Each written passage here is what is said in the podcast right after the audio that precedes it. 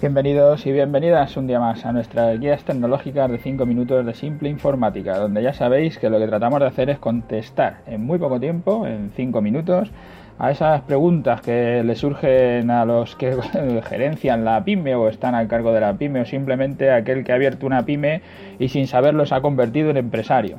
Pues para eso estamos, para intentar contestar a esas preguntas concretas en un espacio muy corto y de una manera bastante simple, o lo más simple que podemos hacer este complejo lenguaje de la informática.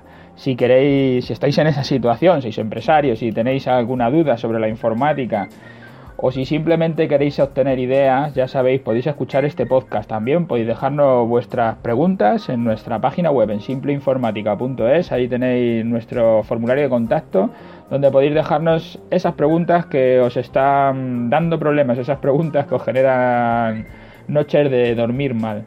Hoy tenemos nuestro programa 102 y es un poco continuación al que hacíamos el pasado, el 101, donde nos preguntaban, era un particular, que es un caso para nosotros que no solemos hacer, que es, eh, minoría la, la, venta particular, normalmente son empresas, pero este era un cliente nuestro que está en una empresa y que quería comprarse un ordenador para casa, nos preguntaba qué ordenador comprar y ahí teníamos eso de si el sobremesa o el portátil, ya les recomendábamos que el portátil, escucharon los programas anteriores que hemos hablado de este tema, donde ya aclaramos por qué hacer cada una de estas cosas. Y también nos preguntaba, qué es lo que nos faltaba por contestar, si era mejor comprar o hacer un renting. Claro, para la, para la empresa él está acostumbrado a hacer compras a través de los renting, de lo que nosotros llamamos ese contrato de mantenimiento todo incluido. Claro, para casa ya no es lo mismo, es una cosa que, va a ser distinta. Nosotros en el caso de, la casa no le aconsejábamos que lo hiciera a través del renting. Eh, os aconsejo que os escuchéis los programas, de los programas que hablamos sobre el renting tecnológico, este contrato de mantenimiento todo incluido, para que sepáis un poco lo que es.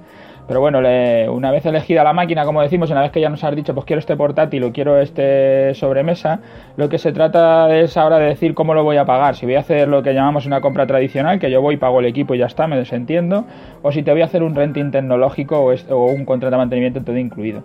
Nosotros para, para las empresas recomendamos que se hagan los contratos de mantenimiento todo incluido, porque lo que le va a incluir la cuota además del contrato de mantenimiento en una cuota muy baja, que son 15 euros al mes, cuando normalmente por los contratos de mantenimiento se están cobrando 18 o más, le va a incluir, eh, le va a incluir la cuota del equipo.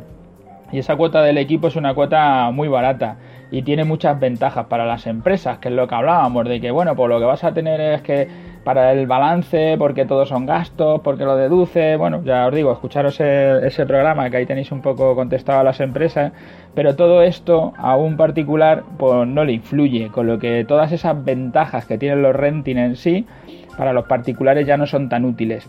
Y luego además el argumento que más peso tiene para que desde tu casa no te hagas un contrato de mantenimiento todo incluido, porque yo entiendo que tú quieras hacerte un renting financiero o un crédito, se lo pido al banco y lo pago en no sé cuántas veces. Me van a cobrar algo, pero bueno, así lo voy pagando poco a poco y no tengo dinero y prefiero hacerlo en veces. Eso sí, yo no digo que no hagas un renting financiero, pero no el renting tecnológico o este contrato de mantenimiento todo incluido. Porque primero por eso, porque todas las ventajas del renting no las tienes y segundo, lo que decía, que es lo que más valor tiene, es que tú para una casa que vas a, vas a, coger un ordenador y no te importa si tiene una avería, si tienes algún problema con él y se te queda parado una semana o el tiempo que sea, a ti te da igual, porque no lo estás usando a nivel profesional. Puedes esperar. No es como una empresa que no puede estar sin el ordenador, porque trabaja con eso y no se puede parar. Entonces, si eres una empresa, está claro, no te puedes parar. Tienes que hacer algo que te dé una solución buena, unos servicios que te, que te dejen trabajar continuamente. Pero si eres un particular, pues puedes pasar de eso, puedes quedarte en, un servicio peor, pero en tener una, digamos, un gasto menor, entonces cuanto más te ahorren mejor. Yo no te aconsejo tener el contrato de mantenimiento para casa precisamente por eso y de la misma manera pues no te aconsejo que saques este renting tecnológico de lo, de lo más importante que hay que tener en cuenta cuando se está en una empresa, cuando estás tratando de explotar, bueno, en general también para casa, ¿no? Pero lo que tienes que tener en cuenta es no pagar servicios que no vayas a utilizar, porque eso es lo que más caro te sale. Coges un contrato de mantenimiento y no lo usas en todo el año, pues estás pagando una pasta por algo que no vas a utilizar. En las empresas es igual, lo que pasa es que es igual a nivel de todo, nos hace gracia, pero muchas veces esto no lo tenemos nunca en cuenta y de repente tienen montones de servicios que no utilizas, que te están grabando y que al final hacen que el negocio no sea tan rentable como debería de ser.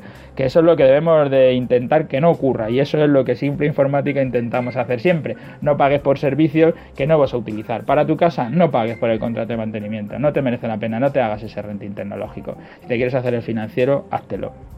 Pues hasta aquí nuestro programa 102, pues ya se nos ha pasado el tiempo y ya decimos que para la casa mejor la compra.